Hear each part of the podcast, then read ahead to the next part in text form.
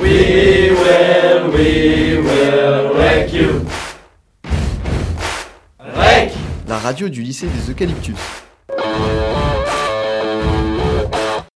Monsieur Fontgam nous a présenté l'UNICEF sous plusieurs actions, toujours envers les enfants dans différents pays et continents. Ils œuvrent pour les principaux droits et enfants, santé, éducation, identité, expression et la protection lors d'une guerre ou du travail.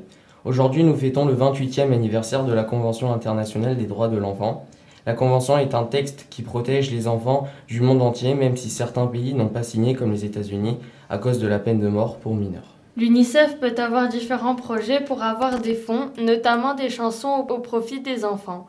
Des stars interviennent pour soutenir l'UNICEF affecté par les conséquences de la sécheresse dans la corne de l'Afrique. Plus de 60 artistes français et internationaux se sont réunis autour de l'opération de solidarité Paris-Africa. De nombreuses personnalités font partie d'une équipe et sont donc ambassadeurs de l'UNICEF, comme Laurie Tillman, le Football Club de Lorient, l'AKEM ou encore Rio Avuba. L'UNICEF compte sur les dons avec par exemple un don mensuel et un don ponctuel, mais dans les deux cas, ceci est déductible selon la somme donnée par rapport aux impôts.